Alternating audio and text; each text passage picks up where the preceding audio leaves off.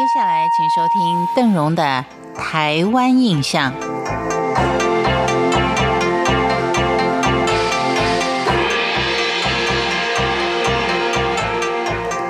在农历的民俗节庆上，今天是一个特别的日子，它是农历的九月九，是我国传统的重阳节。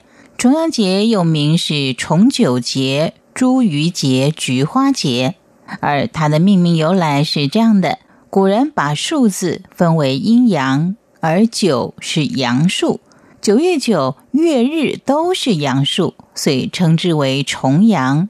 重阳节的起源大约可以追溯到汉代。根据葛洪的《西京杂记》的记载，汉高祖的宠妃戚夫人有一位侍女叫做贾佩兰。戚夫人死后，贾佩兰被逐出宫。他回忆宫中的生活说：“九月九日，佩茱萸，食逢耳，饮菊花酒，令人长寿。”假如说葛洪的记载是正确的话，那么重阳节应该就是一个相当古老的节日了。比较早有关于重阳节的传说，是在梁朝武君的《续齐谐记》里，民间故事继承的《续齐谐记》的故事大纲，再加上了民间大众的想象，又创造了另一个有关重阳节的传说。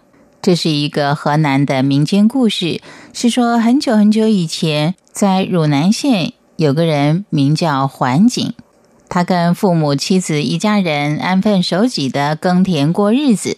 有一天，汝南两岸忽然流行起瘟疫，夺走了相当多人的生命。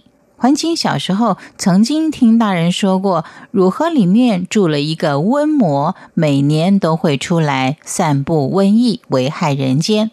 为了要替乡民除害，桓景打听到了东南山中住了一个叫做费长房的神仙，他就决定前去拜访他。谁知道他翻越了千山万水，还是找不到这位神仙。但是因为我们节目时间太短啊，所以不能把这个找神仙的过程说的太多，就表示说我们已经找到了这位费长房神仙，也得到了神仙赠予他的降妖青龙剑。有一天，桓景正在练剑，费长房走来跟他说：“今年的九月九日，汝河瘟魔又会要出来害人，你赶紧回去为民除害。”我给你茱萸叶一包，菊花酒一瓶，让你家乡父老登高避祸。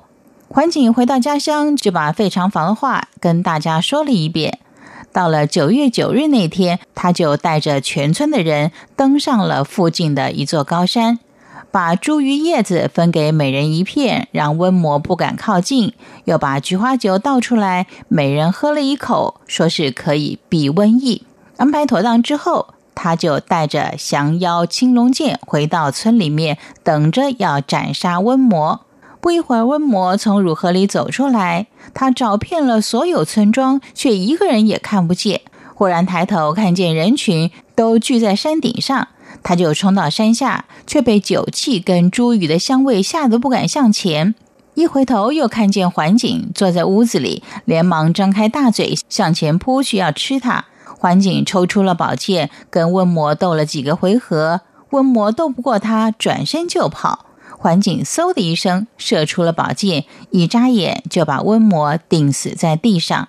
从此，汝南两岸的百姓再也不会受到瘟疫的侵袭，大家就把九月九日登高避祸的习俗一直流传到了现在。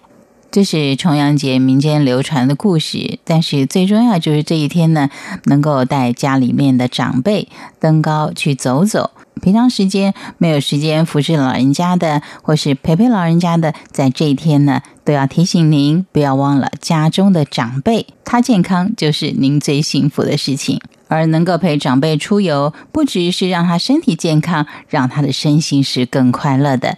感谢您今天的收听，更提醒您赶快带家中的长辈出外走走。对于早晚气温变化较大的现在，对于老人家要特别叮嘱，早晚多加件衣服。感谢您今天的收听，我是邓荣，台湾印象，我们下回见。